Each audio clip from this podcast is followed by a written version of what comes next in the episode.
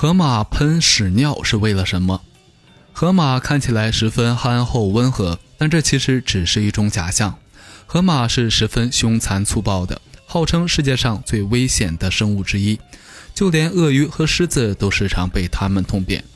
它们的领域性极强，任何动物接近它们的领域，它们都会主动攻击。众所周知，狗会通过到处撒尿来标示自己的领地，而河马似乎也有这种习性。不过，河马用的不是尿，而是粪便。在尼罗河畔，很多河马会通过这种恶心的行为来标示领地。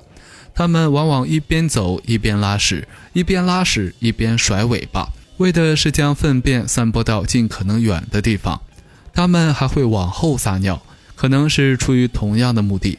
不过，也有人觉得它们是在用粪便标出自己的踪迹。为的是确保自己回去的时候能够不迷路。在与同类的争执当中，河马也会把粪便当作暗器甩向对方。